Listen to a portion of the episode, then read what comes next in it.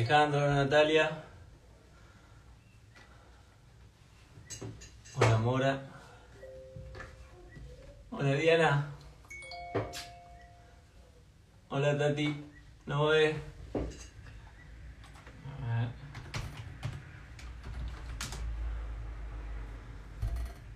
Hola Paula, hola Analia. Hola Lucho. Hola Nati. A guardar que aparezca Ceci. A ver, Ceci.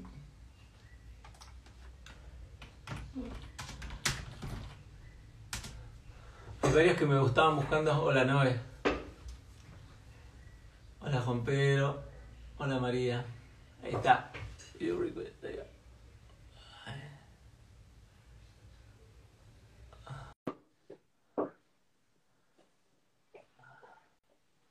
Hola Marian.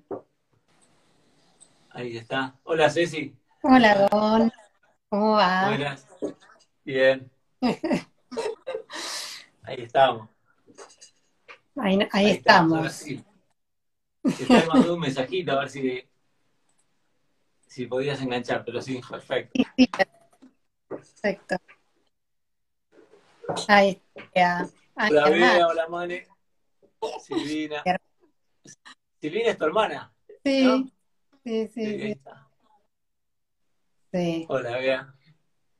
Hola Vivi. Qué bueno, se va sumando. Diana. Sí, ya nos mandó la cuti. Lucía.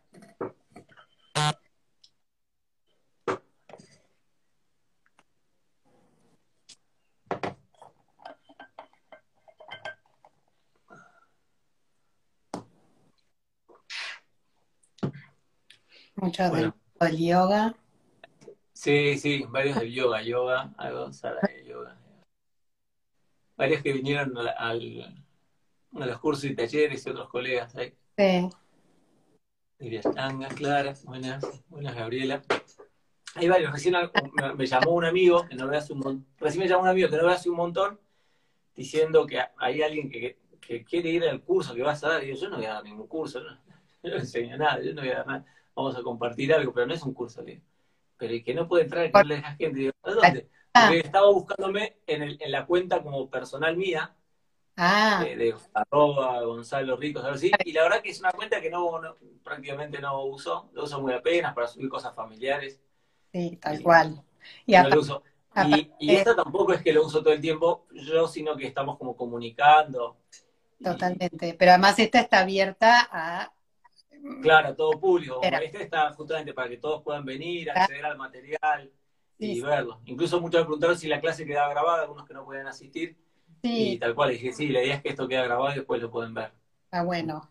Está bueno eso. Así que bueno, a- arrancamos, Ceci. Dale, dale, Gon. ¿Sí? Em, ¿querés, querés presentarte primero, Ceci? Bueno, dale. Para los eh, que no te conocen. Bueno, Cecilia, tengo 48. Digo la edad total. Eh, y bueno, eh, básicamente en los últimos años, eh, digamos, eh, eh, al principio de, de mi historia fui abogada, después en algún momento interrumpí la profesión, no seguí y a la fotografía.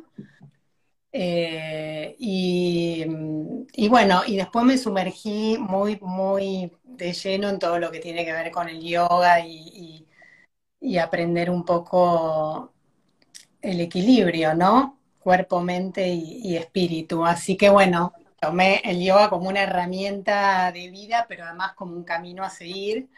Y bueno, todo eso me llevó a, conocerte a vos, y al, este, bueno, a Yoga Baires y, y poder hacer ahí la formación que estuvo bárbara. Y bueno, Igual ya venías, ya venías antes siendo profe, y habías Sí. hecho formación en Kundalini y dabas, ¿sí? yo con el yoga vine desde hace bastante tiempo. Diría que ya en mi época de abogada es como que necesitaba de alguna manera para compensar, viste, todo el tema de, la verdad que laburaba mucho, entraba temprano, me iba muy tarde a la noche y, nece- y me di cuenta en algún momento que me estaba faltando esto de de, algo que me, pudiera mantener como en un equilibrio, ¿no? no, no que, me mantuviera un poco en, equilibrio conmigo, en armonía. Y, y, ahí ya empecé de una manera como muy principiante, si querés, con una profe en casa que me venía a dar. Eh, después interrumpí un tiempo, que me fui a vivir afuera, a estudiar fotografía, qué sé yo, y cuando volví, sobre todo, o sea, empecé a hacer, pero sobre todo a partir de mi enfermedad fue como una herramienta que para mí estuvo totalmente presente desde ahí hasta hoy y lo va a seguir mm. estando. Eh, sí, sí, perdón, que, cuando ya nos conocimos, vos ya venías siendo profe y viniste de esta tradición y bueno, te reenganchaste por todas las herramientas que, brindábamos, la manera de encarar, etcétera, etcétera, en esta tradición. Eh, pero ¿cómo, ¿cómo fue? Uno, como si puedes hacer como un paneo más que nada, que, que, insta, eh, cuando, por así decirlo, el cáncer tocó a tu puerta y a la de tu familia, como, cuáles fueron esos hitos, como muy brevemente, y después contame más específico o puntualmente vos, cómo, cómo viviste vos cuando te enteraste que, que, te dieron la noticia, che, tenés cáncer, ¿viste? Pero aparte de eso eh, puntual, como también en tu familia, ¿cómo tocó? Sí, en casa, digamos, en mi familia, eh, eh, es una familia que, que, que, donde hubo, hubo mucho, mucha presencia de esta enfermedad. Mi mamá, cuando yo tenía nueve años, un poquito antes, se enfermó de, de cáncer. ¿Tenías cuántos? Nueve. Nueve. Tenía nueve, eh, en realidad tenía nueve cuando murió, o sea que se enfermó un tiempo antes de tener siete, ocho años, ¿no? Y mamá se enfermó, tuvo cáncer de mama, eh, era el año 83, era un año que, una época, digamos, donde obviamente la medicina no es lo que soy. nada que ver, nada que ver, nada claro. Que ver. Y bueno, básicamente sí, se sometió a un tratamiento, pero bueno, el caso de ella era un caso que estaba como mm, muy avanzado, por así decir, y no falleció, digamos, a causa de esto, ¿no? Em, después tuvimos un golpe también duro con, con, la, con mi cuñada, la esposa de mi hermano, que muy joven se enfermó de leucemia. Mm le alcanzaron a hacer el trasplante de, médula, en, afuera se lo hicieron, pero bueno, lamentablemente también se complicó la post, el post-trasplante y, falleció. O sea, segundo caso, digamos. Y después me tocó a mí eh, que eh, en el 2012 yo, yo me hacía con muchos controles, yo tenía como una, una cosa muy de y de viste, de la cosa de la prevención, porque mamá había tenido esto, entonces era como que, bueno, controlate y lo genético, qué sé yo, y me seguido, o sea, una vez al año me hacía todo, no, yo era súper sarmientito, viste, era como que, bueno, era un estudio que yo lo tenía como de cabecera en, el tema de mi salud. Y, básicamente me hice un, una mamo como de rutina, digamos, y ahí salió todo bien y a los dos meses yo en un autoexamen, porque yo estaba acostumbrada a hacerme autoexamen, que hoy siempre digo es clave, ¿viste? Conocer el cuerpo, conocerse uno, saber que hay algo que por ahí. Claro, es como que esto antes no estaba, ¿viste? Es, como, bueno, escuchar el cuerpo, ¿no? El cuerpo te va hablando. Y nada, básicamente en un autoexamen me toqué algo, eso no estaba, automáticamente me prendió las alarmas, lo llamé a mi médico, al, especialista en, mamas y eso, y me ya, nada, creo que, sí, ya verte, hagamos la consulta. Y, bueno, y todo indicaba que iba a ser un, fibroadenoma por, por mi edad y qué sé yo, bueno, no, esto es muy común. La realidad es que eh, eh, el cáncer de mama, por meterlo, digamos, en una subcategoría del cáncer, eh, hay muchos mitos, viste, sobre el cáncer de mama. Y uno era el tema genético. Ah, bueno, que si tu mamá tuvo, entonces vos seguro. En realidad tiene una incidencia menor al 5%, pero bueno, por eso te digo que hay muchos mitos alrededor de la enfermedad, ¿no?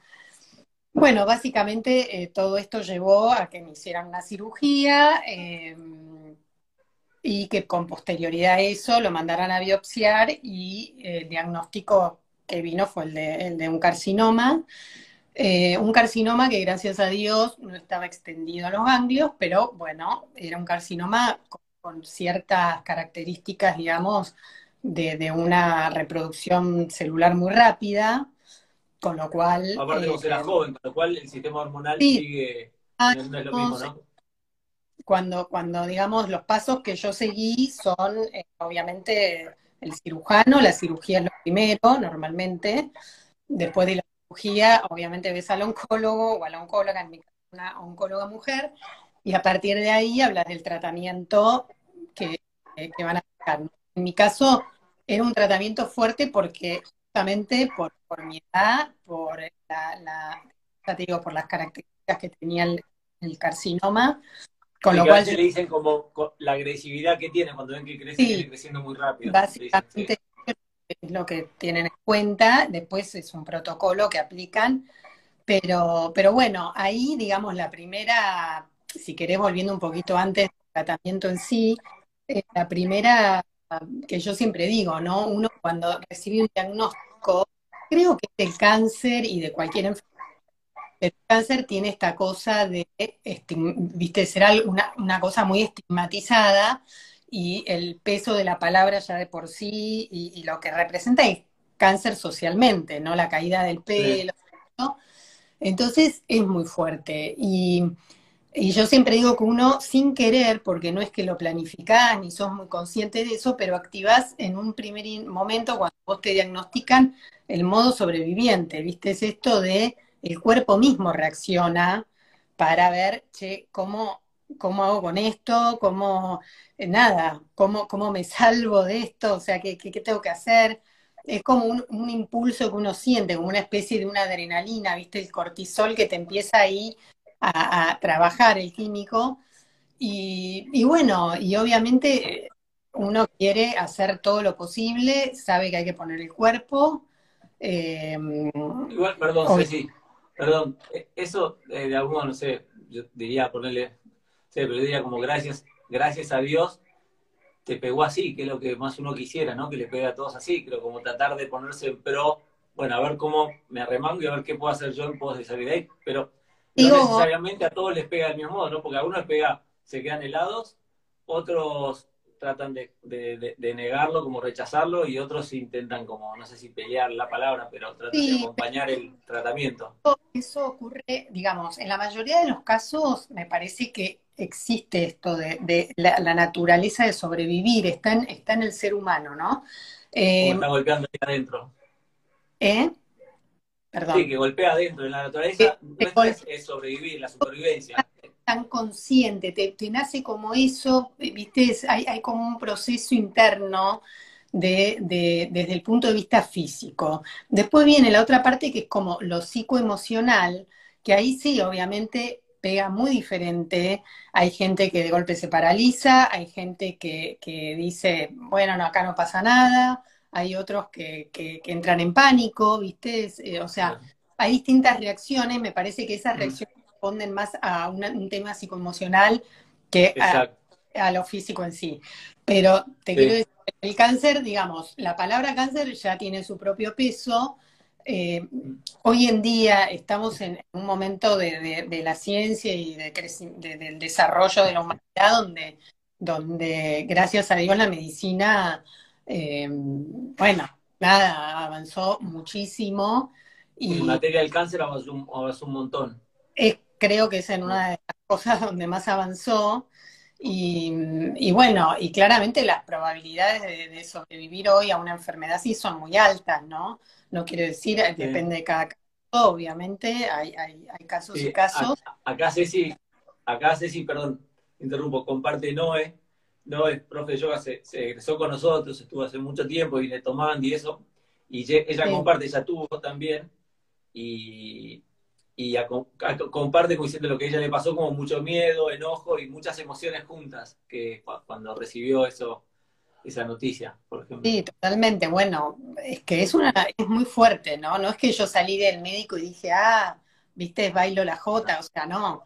obviamente te pega y mucho, pero al mismo tiempo, después de eso viene esta reacción de, bueno, no tengo que ir al médico, voy al médico, por lo general, digamos, eh, decir, bueno, ¿qué, ¿cuáles son las herramientas a las que puedo acceder? Desde la medicina, digamos, tradicional y desde otro tipo de, enfoque, digamos, que, que, también pueda acompañar eso complementariamente, que es, digamos, todo lo que son las herramientas alternativas. Yo en mi caso, como obviamente tenía una predisposición también a, el tipo de herramientas alternativas, busqué por ahí también. Yo siempre digo que, para mí... Sí, perdón, espera, sí. No alternativo, porque alternativa sería, bueno, voy esto o esto, ¿no? Como, hoy diríamos como complementario o, integrativo en algunos casos que como que se integra, como que se integra con la otra terapia. Debería ser integrativo, pero una Debería ser integrativo. Eh, me parece que, bueno, que es esto de, tener un enfoque un poco más holístico, más de que no somos más cuerpo. También hay un componente que es hasta dónde puedo yo dejar todo en manos de otro, ¿no? Y, no hacerme cargo yo también de ese poder interno que tengo de activar un montón de cosas y de herramientas y, temas, es ahora los, los abordamos, pero uno uno en su rol de paciente, de, puede activar un montón de cuestiones, eh, sin perjuicio de seguir obviamente con, lo propio en la parte de, la medicina y, hacer los tratamientos y operarse y, digo, pero me parece que hay una parte que está en uno que, eh, que está bueno esa parte, no delegarla o no pensar, bueno, que venga otro y me salve, ¿entendés? Es como Sí, ¿qué puedo hacer yo también incluso hasta para, para ayudar a mi médico? O sea, es como que el médico pone todo, es, es, un instrumento, es, alguien que te, te ayuda y pone todo su, conocimiento y, bueno, de alguna manera es como un intermediario para, para ayudarte a, curar, ¿no? Pero hay bueno, sí, sí, perdona que te interrumpa eso. Con respecto a lo que vos dijiste en un momento atrás, ese miedo, que, viste, en los textos, yo lo reconoce que existe el miedo, viste, y habla de un montón de emociones dentro de y las explica y las desarrolla, pero cuando habla del miedo no, no se explaya mucho, simplemente lo sintetiza, es, algo que fluye en todos, como que está presente en todos. O sea, no te lo explico mucho porque vos adentro sabés realmente lo que es el miedo. Y, y, es algo que fluye en todos los seres vivos, incluso lo menciona, y es verdad, porque si no, si no estuviese ese miedo nos moriríamos cruzando la esquina, ¿no? Porque nos chocaría un auto, justamente es, es, es, una herramienta fundamental para la supervivencia de la especie, de todas las especies. Y el, problema está, el problema está que, obviamente, que en términos de la mente está como exacerbado, pero ese miedo es como esa, es esa pulsión que nos ayuda a salir de ahí y nos hace sobrevivir. O sea, esa búsqueda que vos decís, que te, que te active y decís, bueno, vamos a hacer algo con esto, justamente, de algún modo el motor ese es el miedo. Miedo no, no, no quiero eh, dejar este cuerpo, quiero este cuerpo que siga disponible para poder seguir teniendo esta experiencia de gozo, de vínculos conmigo y con, los demás, con todos los seres.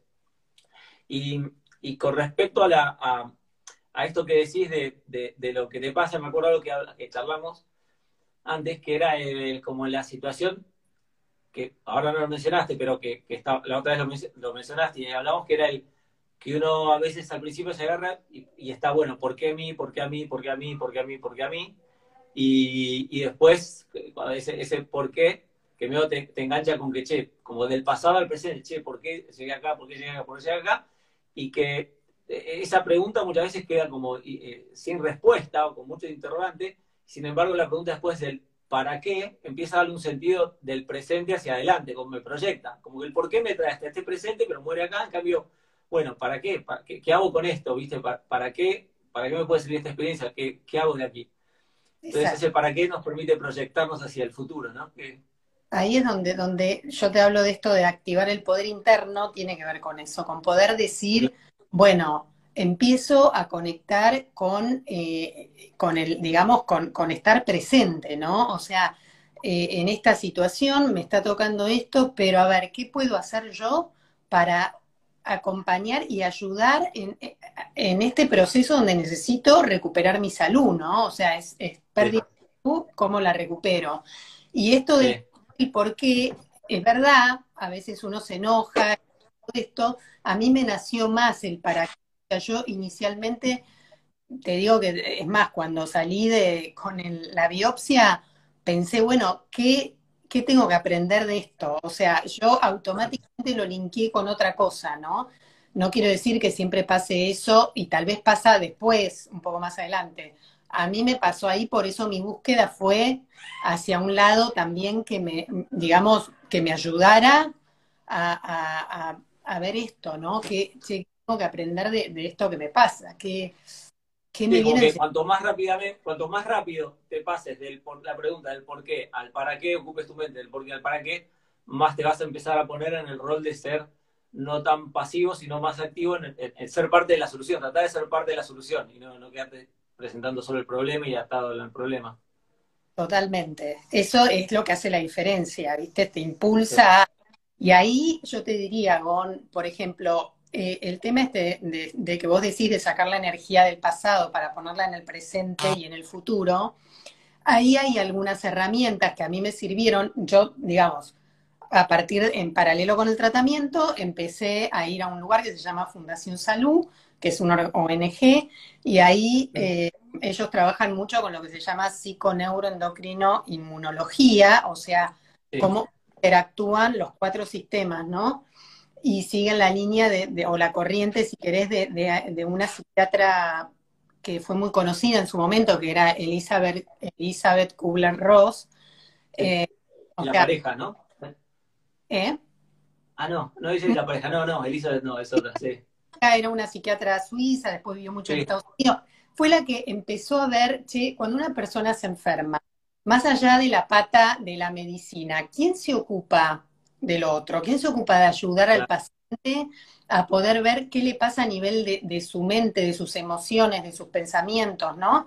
Y ahí empezó a desarrollar esto de la psiconeuro, que ya te digo, acá en Argentina, y, digamos, una de las personas que, que trajo esta corriente y que empezó a trabajarlo fue Estela Maris Maruso con la Fundación Salud. Eh, me llegó de casualidad, yo no conocía el lugar, pero bueno, me llegó y la verdad, bueno, estuve muy, muy receptiva a, ver de qué se trataba. Y ahí justamente mirá que yo eh, me decidí rápidamente a empezar ahí y el, digamos, el programa que ellos me ofrecían se llamaba PARA, es programa de de recuperación y apoyo, ¿no? Es para casos de crisis severas, digamos, es para casos de, crisis graves, ¿no? Enfermedades. Sí, me acuerdo que me, hablaste muy bien y todas las cosas que hacían, sí. Sí. Y ahí, bueno, básicamente lo que yo empecé fue como un, este, un plan que se llama, realmente se llama plan de salud, que no es que, digamos, no abordan nada que tenga que ver con la parte, si querés, médica, aunque sí te dan mucha información médica, pero básicamente está volcado a, bueno, es una grilla donde te van dando determinadas herramientas que vos vas haciendo día a día. O sea, vos sabés que tenés un tiempo para dedicarlo absolutamente a poner todo de vos y a recuperar tu salud o ayudar al médico para que juntos puedan, eh, eh, nada, puedan, digamos, hacer todo este proceso y de alguna manera curarte, ¿no? Y aunque no sea la palabra curación, en, este lugar vos lo que haces es sanar, o sea, empezás a, vivenciar un montón de cosas y hacer procesos que te llevan a sanar, más allá del resultado final, ¿me explico? O sea, es como... Eh, y ahí obviamente es innegable, empezás, empezás con el tiempo, o sea, empezás a sentir una transformación muy grande, por lo general las crisis, las grandes crisis terminan, digamos, llevándote necesariamente hacia una beta más espiritual, no religiosa, sino espiritual, digo, o sea, de conexión, ¿no? De conexión con, con algo más, con, algo más que está por encima de, esto. Y acá es donde ellos, por ejemplo, eh, que esto creo que puede servir y está bueno, en, en, esto de estar presentes, por ejemplo, una de las cosas era mm, volver a conectar con los sentidos, ¿no? Porque es como que cuando uno es niño, juega, huele, come, prueba, ¿viste? Es, como que estás todo el tiempo en contacto con los sentidos. Eh, cuando uno va creciendo, lo vas perdiendo. Entonces, eh, una de las cosas era esa, era, eran cosas muy simples, ¿viste? Desde cerrar los ojos y, probar algo y sentir ese sabor, despertar otra vez los sentidos, ¿no? Que es la parte sensorial del humano a través de las cuales percibimos las cosas. Entonces era como, era bárbaro, porque a mí me parecía tan simple, pero al mismo tiempo decir, uy, ¿cómo perdí todo esto? O sea, era como recuperar cosas que de, de niña, digamos, eran naturales en mí, ¿entendés? Y otra de las cosas era, por ejemplo, la nutrición consciente. ¿Qué como? Pero además, ¿cómo como? O sea, ¿qué como? ¿Cómo me nutro? Pero además, ¿cómo como? O sea, porque si yo como delante de un televisor o eh, mirando el celular o, ¿entendés? O en una oficina rápido, o sea, era como, bueno, no, permitite, aunque sea, no sé si las cuatro comidas, pero por lo menos dos comidas que sean conscientes, que vos estés enfocado en el aquí y ahora, con, con, esto, con el alimento que le estás dando al cuerpo, ¿no? Convivenciar todo ese momento. Esto viste que se hace mucho también en mindfulness, ¿no? Sí, en todos, en todas las, en todas las, casi todas las tradiciones o, los retiros espirituales, los, las religiones incluso, tenías muchas veces que los momentos, algunas más, otras menos, pero que te plantea muchas veces como un momento de silencio, un momento de decir, bueno, comemos, y otro momento de debate, y todos te, te, imbuían o te dan algo para reflexionar, pero después el momento de comer era de golpe comer en silencio, o sea, todas te van tratando de llevar hacia un momento de, poder estar presente en ese, en ese día a día para justamente eh, conectar desde otro lugar con uno mismo y con, la vida, ¿no? Que, que, en lo cotidiano muchas veces uno no, no se da esa posibilidad como se hablaba en una edad temprana. Desde edad temprana teníamos que nos sostenían y de edad grande uno se tiene que sostener por sí solo y bueno, eh, te empezás a notar que no es fácil sostenerte por uno solo, sino que tenés que, el mundo sube y baja y como un pajarito tenés que todos los días procurarte casi comida.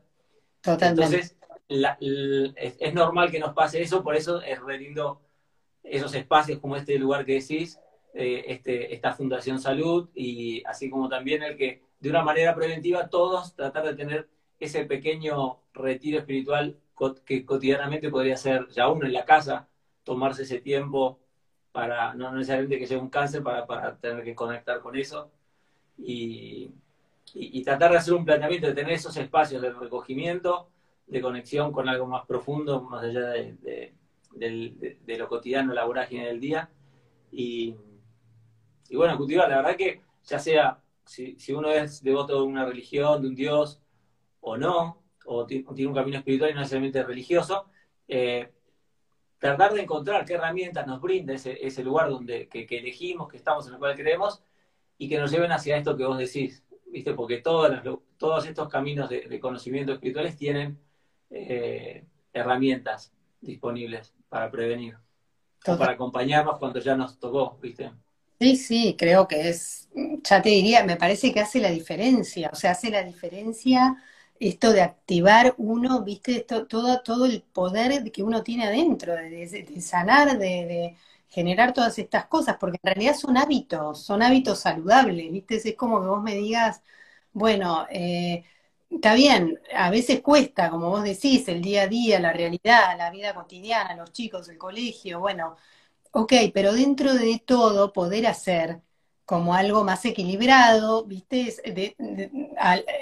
no sé, a veces uno no puede por ahí eh, estar todo el tiempo, tomarse, no sé, una hora, entonces conectar con los sentidos, pero es, estás cocinando y lo podés hacer, digo, ¿no? O sea, eh, o, ir a la, parte contemplativa, estás contemplando algo, darte el tiempo para tener esa mirada más contemplativa.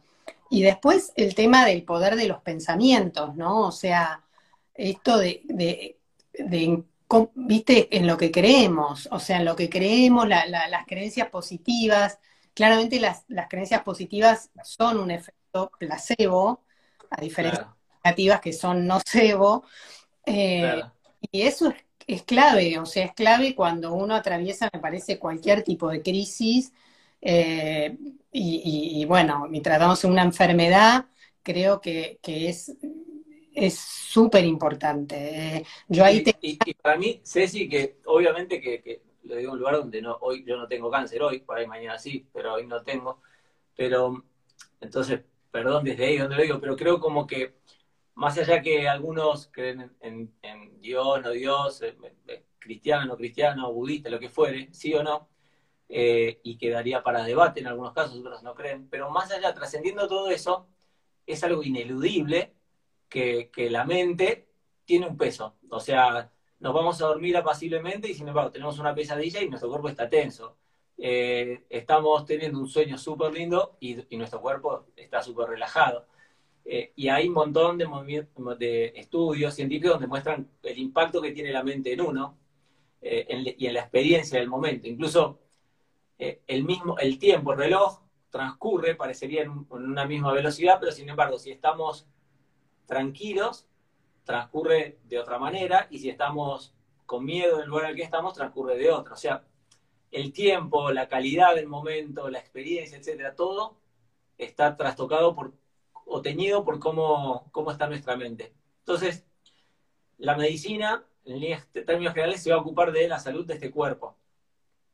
O sea, se va a ocupar 100% del cuerpo. Ahora, uno, mientras está en todo este proceso, la mente, no pueden hacer nada con la mente, es uno el único que tiene capacidad. Un poco de terapia, eso sí, o, poco. Terapia sí, va a ser bien. Pero uno tiene también, puede jugar con la mente. ¿Qué quiere hacer? Que, quiere que la mente esté a favor del proceso, o sea, acompañando el proceso de sanación y de curación que está buscando eh, la medicina, o no, o lo deja stand-by y que vaya para donde vaya, donde quiera. Entonces ahí es cuando cuando, cuando es, es como, como es, eh, es genial poder encontrar si uno, cuando le está padeciendo y se está preguntando, está en todo ese, ese tormento mental, es tratar de encontrar por dónde, cómo hacer para salir y tratar de, de, salir y, a buscar que la mente empiece a actuar de manera positiva en su, en su curación. Y esa es la sanación, vendría a ser.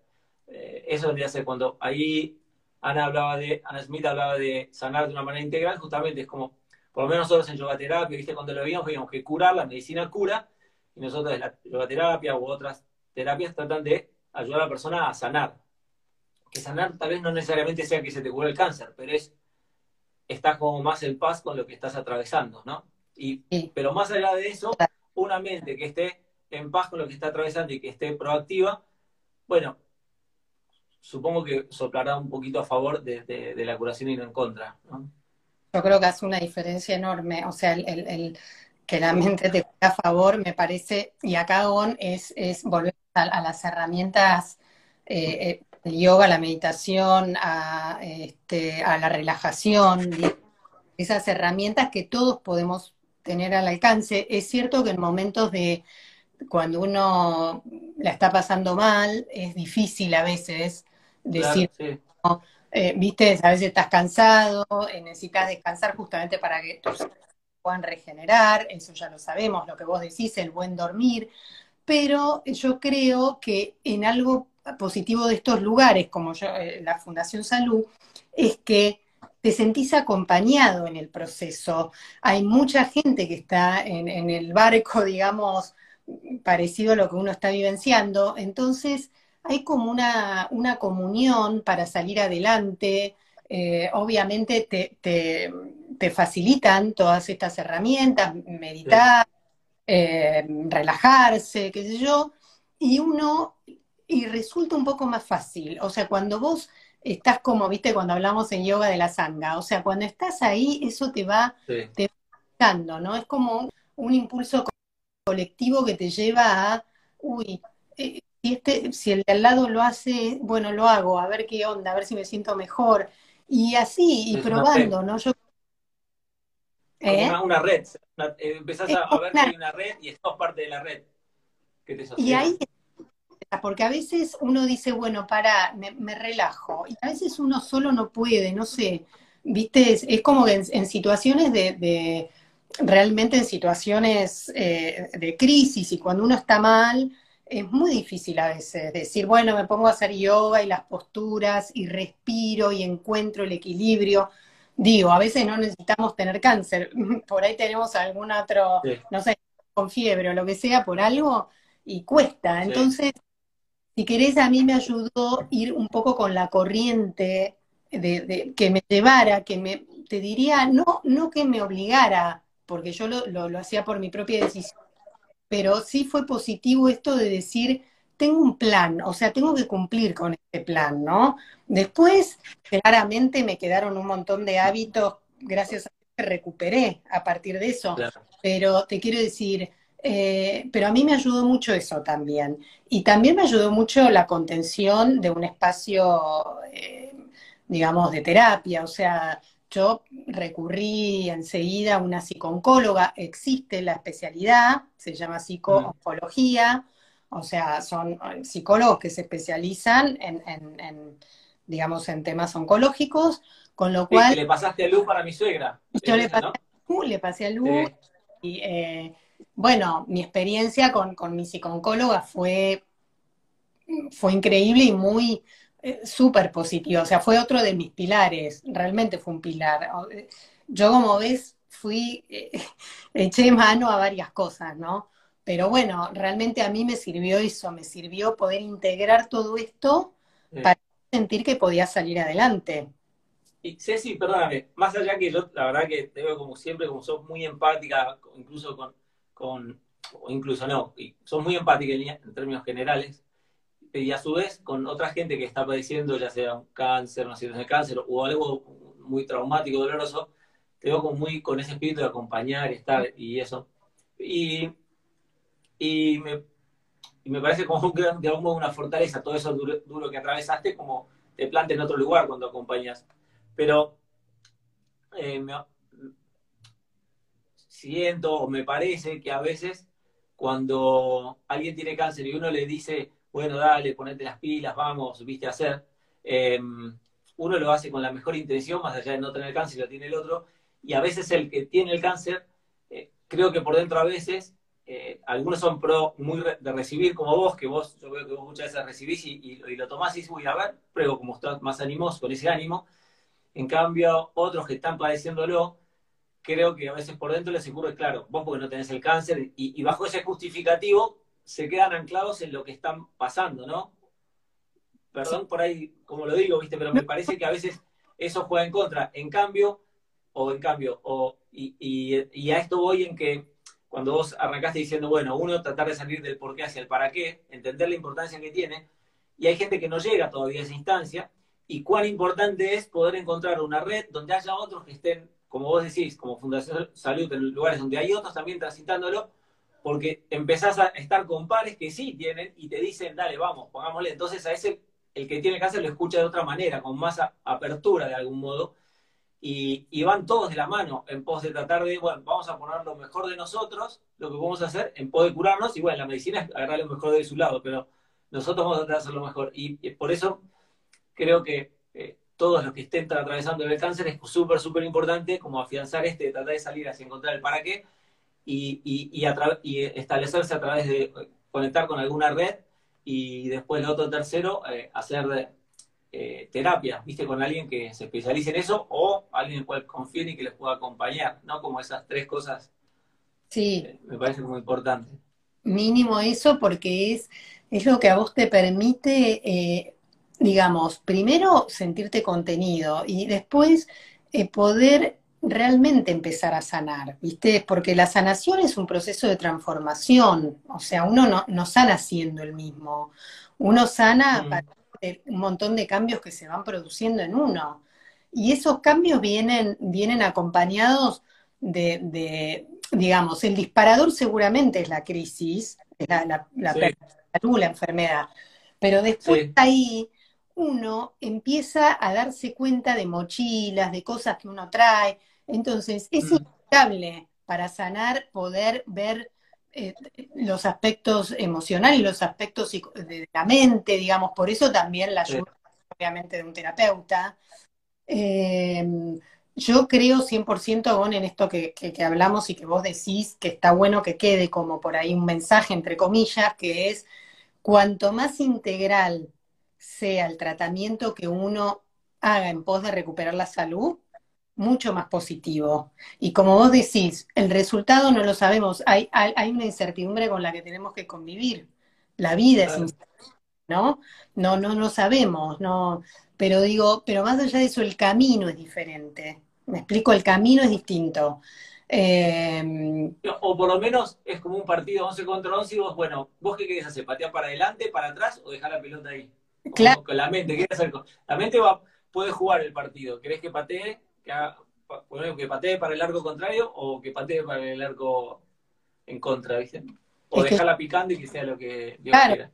medicina hoy, viste, eh, eh, está un poco más, más abierta, digamos, y explica un poco más que existen también otras, porque, porque se ha dado cuenta que también al, al paciente, eh, digamos... Se planta mejor, va más abierto al proceso.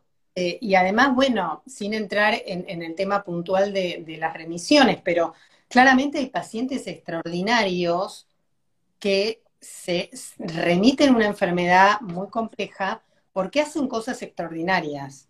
O sea, te quiero decir, una persona, golpe, em, empieza a generar un montón de cambios internos positivos, saludables, deja de hacer cosas que le hacían mal, deja de pensar negativamente, digo, empieza en un proceso de conectarse con él, de vivir más en el presente, esa persona es mucho más posible, digamos, para esa persona hacer un cambio y que ese cambio tenga un efecto eh, directo, ¿entendés? A, a que no lo tenga. Seguramente lo va a tener. No sé en qué medida lo va a tener, pero sí lo va a tener. Claramente los casos que hay de digamos, de casos de remisiones de, de, enfermedades complejas, tienen mucho que ver con eso. Son personas que han hecho cambios como muy, muy definidos, muy radicales, muy, no sé si radical es la palabra, pero te quiero decir, han hecho mucho por, por salir de ese estado en el que estaban, ¿no? Ahí, Ceci, hay una chica, Ana Anines Smith, que es, que es la chica que yo te dije que a través de, de Diego, un amigo, quería buscar por afuera, creo que es Ana, creo que es la misma. Sí. Que se ve que lo transitó y todo y habla del libro que sí. le, le, habías dicho a Lu, pero de tiempo atrás creo. Es el, el, que hay un libro de la fundación que se llama El Laboratorio del Alma. Está muy como... La lectura también porque ayuda y a veces uno necesita decir, uy, ¿qué, qué puedo leer? ¿Viste? ¿Con qué me puedo familiarizar? Con... Ese libro es El Laboratorio del Alma, que es el que dice Ana, pero también está eh, El Laboratorio Interior. Son dos libros que Sí, son dos libros que escribió Estela Mari, eh, eh, digamos, tienen, son diferentes, los dos. Perdón, perdón, pero sé si vos me habías dicho que uno es mejor verlo más adelante y por ahí no uno al principio de todo, o no, era lo mismo. No, no, yo creo confundo, no, los dos.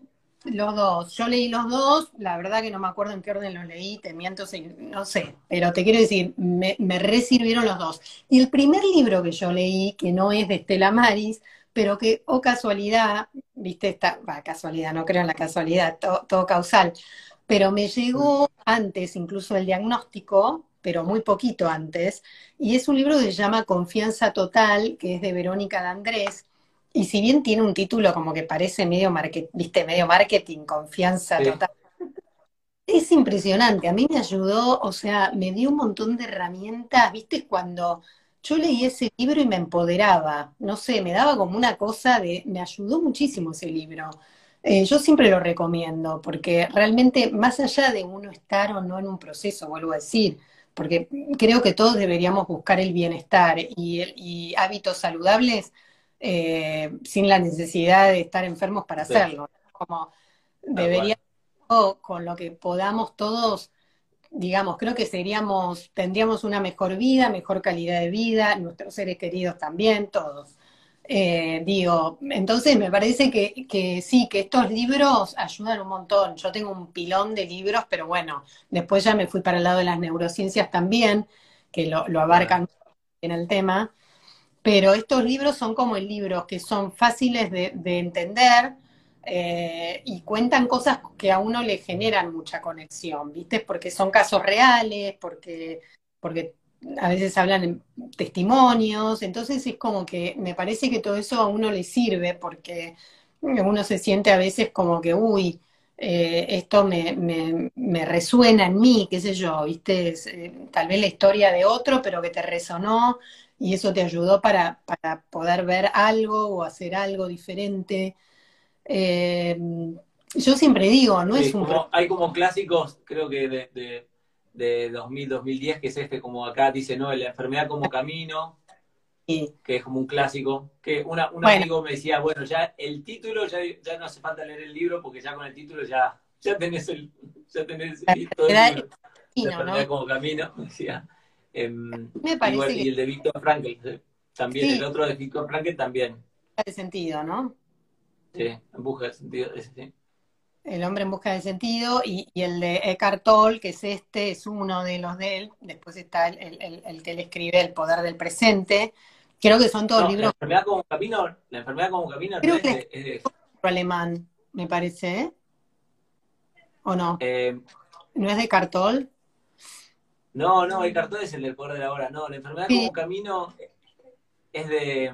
Mira, lo tengo acá. El de, ¿Cómo se llama? Es, el autor es, es alemán. ¿cómo era? Eh, sí. Dalke, Dalke. Ah, Rudiger ah, Dalke. Sí, sí, sí, me lo confundí. Rudiger Dalke es la enfermedad como camino. Fundí con y, Y Víctor Frankl, el, el, el, hombre en busca del sentido. El hombre en busca del sentido. Sí. Todo es el del poder de la hora. Así como me puso un poco más en palabras más accesibles, cosas que se decían antes ya, Krishnamurti, un montón.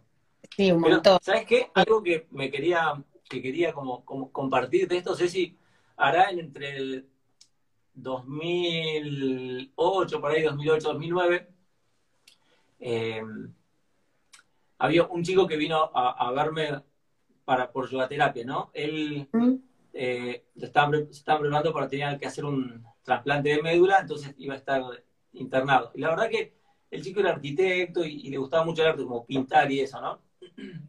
Y me sorprendió que en la situación en la que estaba, él estaba eh, con una enfermedad, el cáncer, pero sin embargo lo veía como muy calmo en, el planteo de todo, ¿no? Como muy claro lo que, que muy claro en que él, eh, bueno, estaba en manos de la medicina una parte, pero hay una parte que estaba en manos de él y él lo que quería era estar bien para todo ese proceso.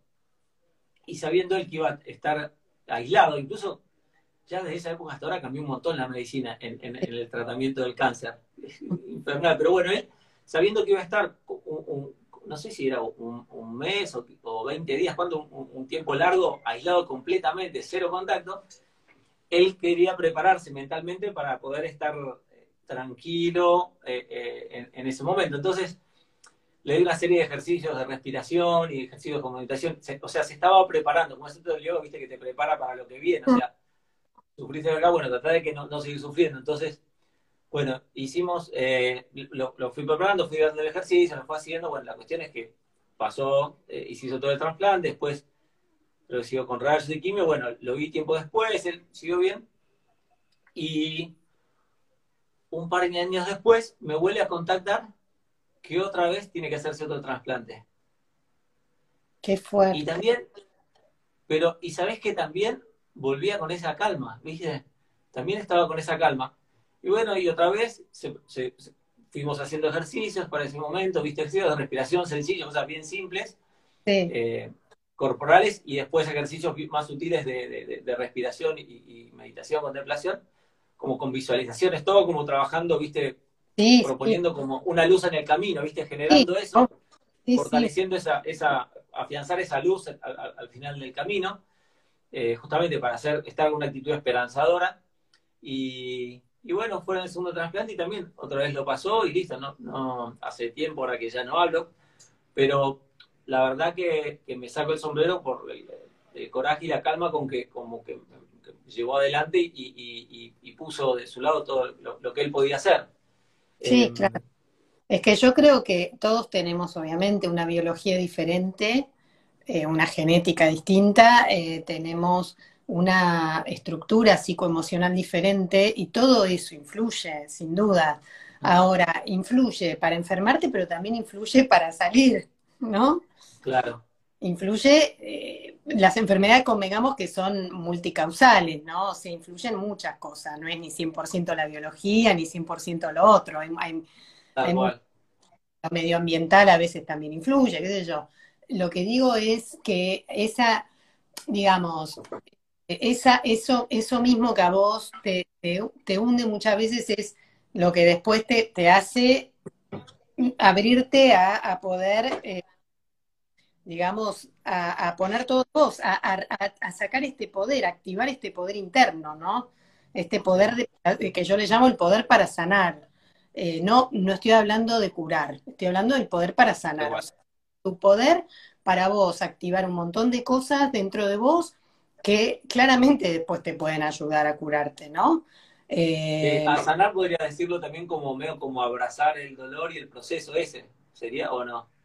Sí, yo creo que es que son cosas muy concretas, Gon, que más que abrazar el dolor, que me parece que abrazar el dolor es como una parte del proceso.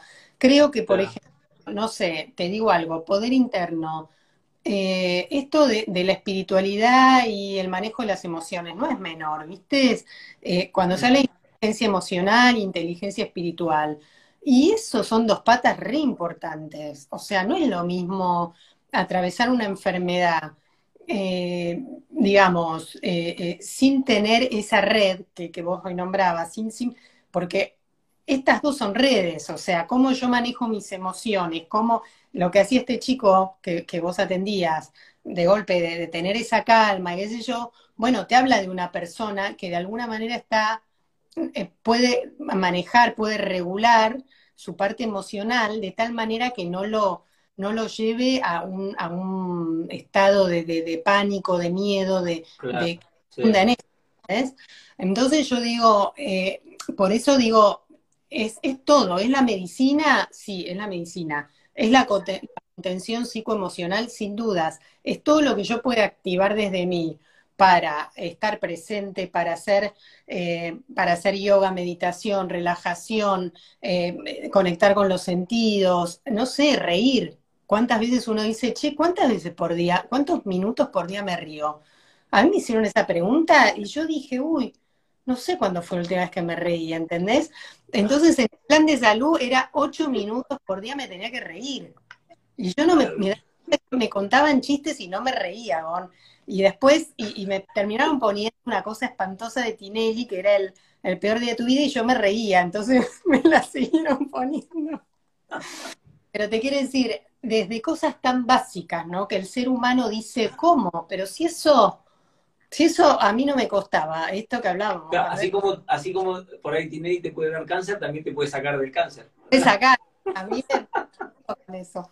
Bueno, en la fundación bailábamos, bailabas con gente que no conocías, que estaba también con una enfermedad en un proceso, ¿entendés? Esto de, poder romper el, el eh, ¿cómo te puedo decir? La, la, distancia con el otro, ¿viste? Abrazarte con alguien que no, que no conoces, o sea, todo eso para el cuerpo es alimento porque es generar químicos, químicos endógenos que nosotros generamos, dopamina, morfina, todo esto que es salud, o sea, lo sabemos que es salud. Tal cual. Entonces, es trabajar en estos ejes, ¿viste? Yo, un poco el mensaje es ese para mí, es eh, mm, la medicina es, es sí, eh, hay que recurrir a la medicina, realmente eh, hoy en día y sobre todo para determinados tipos de enfermedad, es así, bueno, pero me parece que... un montonazo, y avanzó un montonazo y tiene muchísima más precisión que antes. Por lo menos en esta área, en el área, ¿no? En el área del cáncer, avanzó un montón, no? Y por algo el ser humano también, eh, digamos, por, por algo se alargó, el, digamos, eh, la vida del ser humano. O sea, claramente la medicina tiene mucho que ver en eso. Pero me parece que el, el cómo elijo yo vivir, ¿viste? No es, hay, hay una frase que no es frase hecha, que dice, no es lo que me sucede, sino qué hago yo lo que me sucede, ¿no? No es lo que me toca atravesar, sino cómo lo atravieso. O sea, eso es clave, ¿viste? Como o mismo Einstein cuando decía crisis es oportunidad, porque en realidad nadie va, a poder generar un cambio siendo el mismo. Cuando yo te digo que la sanación eh, no se sana siendo el mismo, es esto, es esto, es es porque uno tiene, necesariamente hay, hay, hay todo un esquema dentro de uno que uno tiene que movilizar, ¿no? Para generar. Sí, sí, sí, sí, para, si Einstein lo dijo, en realidad lo, lo debe haber leído de Lichín o lo o conectó y le bajó a él también. Porque Pero, Lichín, el, el, que es la crisis es oportunidad en el, en el Lichín. Es que Einstein era súper espiritual, ¿viste? Cuando vos lees cosas de él, decís, wow. Y él hablaba desde un lado, o sea, muy científico, pero muy espiritual también. Es re loco, pero los grandes científicos. Sí, Einstein sí, tal cual. Y muchos científicos eh, tuvieron su beta súper espiritual, y imagínate, como vos decís, cómo no mirar a, las a las filosofías milenarias, ¿no? A, a, la filosofía hindú, a la filosofía china. Claramente. Eh, Pero más allá de, tu afinidad con lo espiritual y la mía también, a mí me, me gustaba como.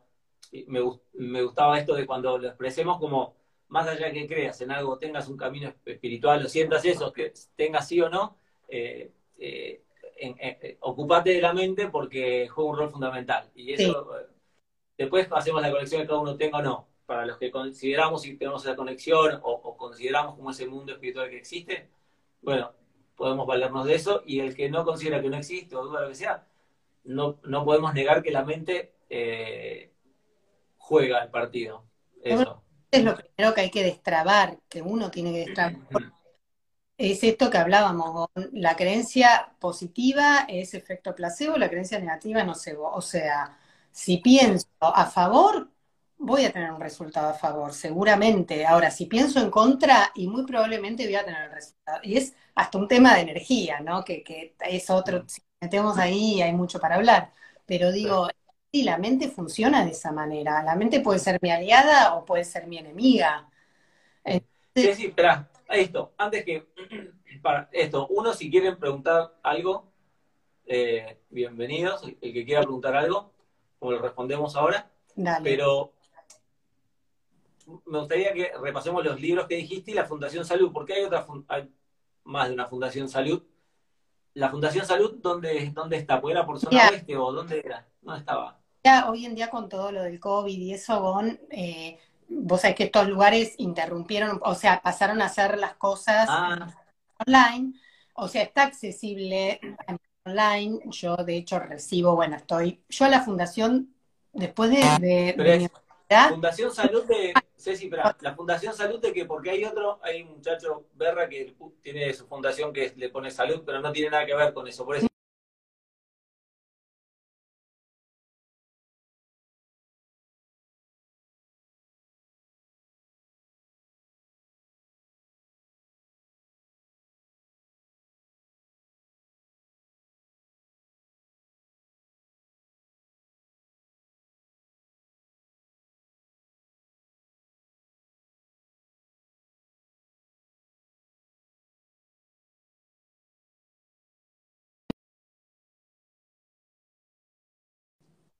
Ah. ¿Me ve? ¿A mí? ¿Vos me escuchabas? Yo, no, yo en un momento te, me congelaste. Sí, no, yo Diana, de golpe se me apareció toda la pantalla en blanco y ah. me empecé a preguntar cuántos años tenés. no, lo que yo te decía, no sé si me alcanzaste a escuchar, yo como recomendar, recomiendo la Fundación Salud porque es lo que yo puedo recomendar. Sí, perfecto, espera, eh, Fundación Salud, pero ¿cómo se llama la señora que lo eh, coordina? La directora es Estela Maris Maruso, Maruso, y la fundación físicamente queda en Esteban Echeverría, o sea, para el lado de, eh, de Seiza. No importa, ¿y por web? ¿Qué sería la web? web es, está en Instagram. Ana dice que está en Instagram. ¿Cómo se llama Ana? ¿Cómo? No sé si lo sabes. Eh, dice que está en Instagram la fundación. Pues después lo ponemos, si no. Fundación Salud, así como, como suena, es así, Fundación Salud. Y de hecho, si vos pones en, en Google también Fundación Salud, te aparece porque es... Cáncer, por la duda ponemos esa, Fundación Salud. Y ellos ahí te explican bien todos los esquemas que tienen, porque no solamente tienen el para, que es para, también tienen, em, digamos, determinados seminarios de, que tienen que ver con lo psicoemocional, que están buenísimos, que no necesariamente enferma, ¿entendés? O sea que está bueno. Y los libros, los libros, era eh, los dos libros, eh, conectados el interior laboratorio interior y eh, el laboratorio... Laboratorio para el alma. Sí, del alma y e interior son los dos de Estela y el otro que yo... Confianza total de Verónica Andrés, que es, un, es, es una psicóloga, es coach, pero tiene, la verdad que a mí me parece muy interesante lo que hace y a mí por lo menos me sirvió ese libro también. Y bueno, obviamente, todos los que dijimos. Elizabeth, y también lo de Kubler-Ross también, que es como un y clásico. de Kubler-Ross también, sí, hay uno que es La Rueda de la Vida, que ella te cuenta un poco su historia, pero además sus experiencias con, con cómo, ella ayudó a personas eh, enfermas y desde qué lugar, y creo que está buenísimo también lo de Kubler-Ross, poder leerlo. Em, y después, bueno, todas las herramientas que uno pueda, ¿no? Yoga, eh, meditación, relajación, o sea, todo eso me parece que es nutritivo.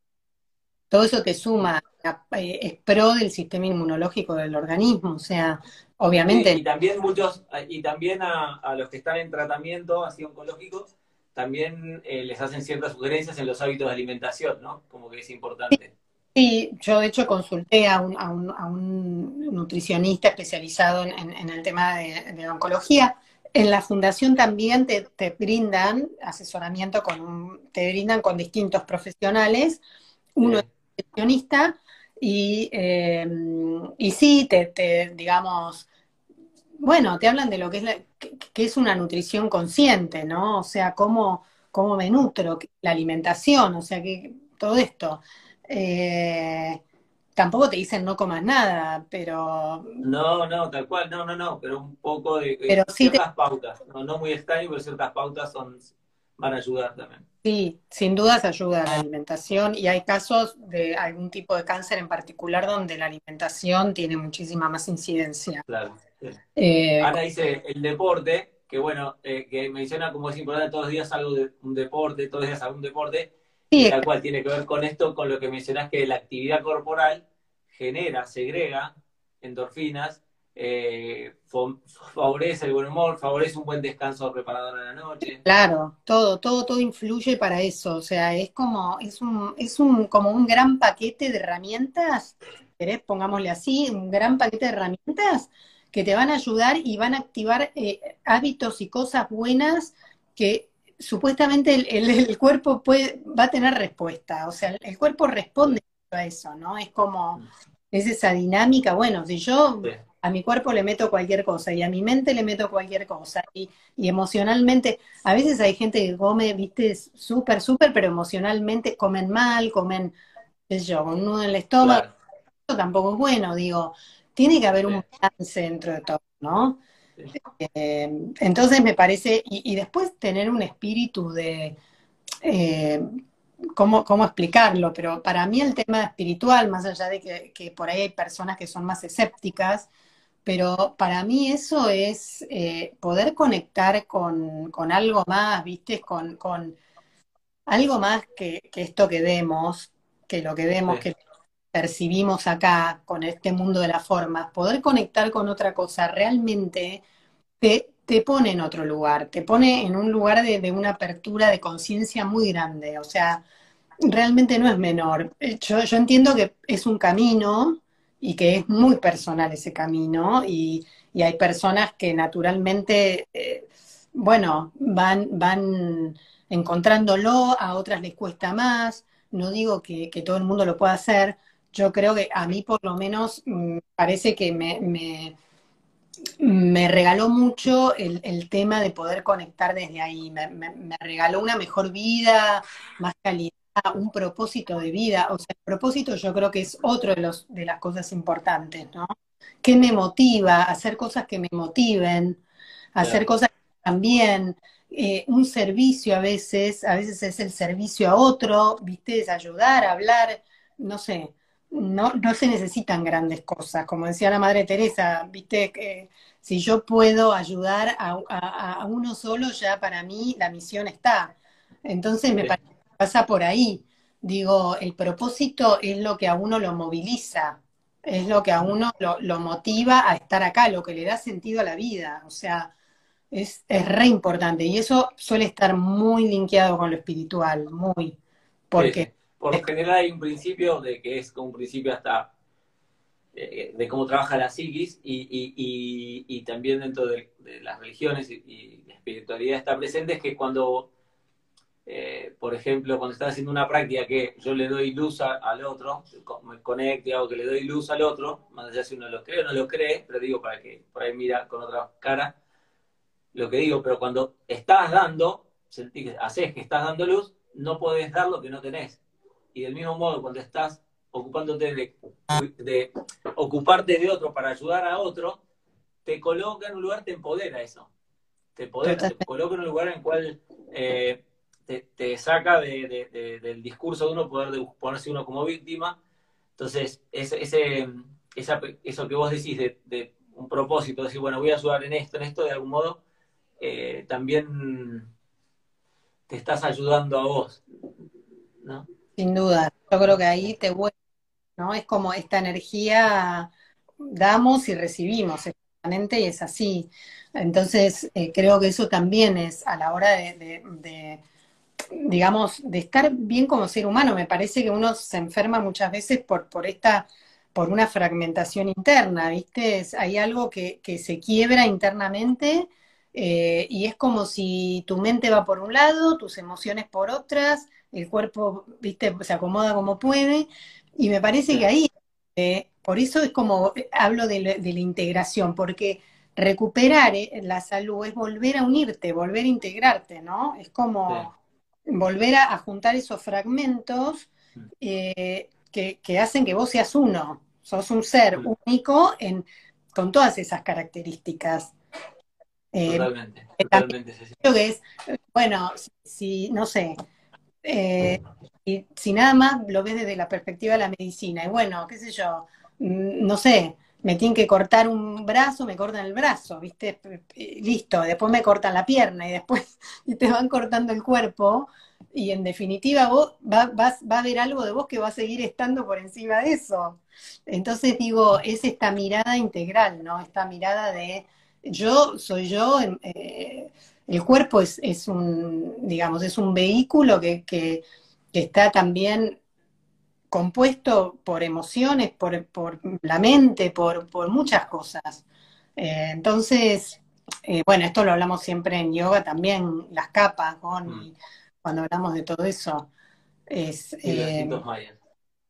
entonces, bueno, nada, me parece, pero un poco para, si querés, para ser concretos, es esto de quedarnos con que hay herramientas que nosotros mismos podemos día a día eh, usar, día a día eh, tomarlas, activarlas para mejorar, para estar bien, sin perjuicio de tener una enfermedad. Creo que tiene que ver con una vida de bienestar, de saludable. Y con proponerse ser parte de la solución, tratar de ser parte de la solución. No, no tener un rol pasivo como paciente, sino tener un rol más activo en el camino de, curación y sanación. No le puedo delegar todo al médico, ¿viste? Yo pensé eso, a ver, yo tengo, cuando uno entra en un sistema de este tipo de enfermedades, eh, tenés, interactúas con muchos médicos. Eh, ¿Entendés? Si uno viene, con, te ayuda con algo, el otro con la otra, ¿verdad? Ahora, yo yo dije, las decisiones finales son, son personales. Entonces hay un poder que uno no entrega, que es ese poder, y es ese poder, el mismo poder que a vos te hace decidir para dónde ir, es ese poder el que te va a ayudar a vos y te va a jugar a favor y también le va a jugar a favor al médico. Porque no es lo mismo para un médico tener un paciente receptivo y, y que está bien y que acompaña, que un paciente que está diciendo, no, pero poniendo veneno. Sí, tal cual.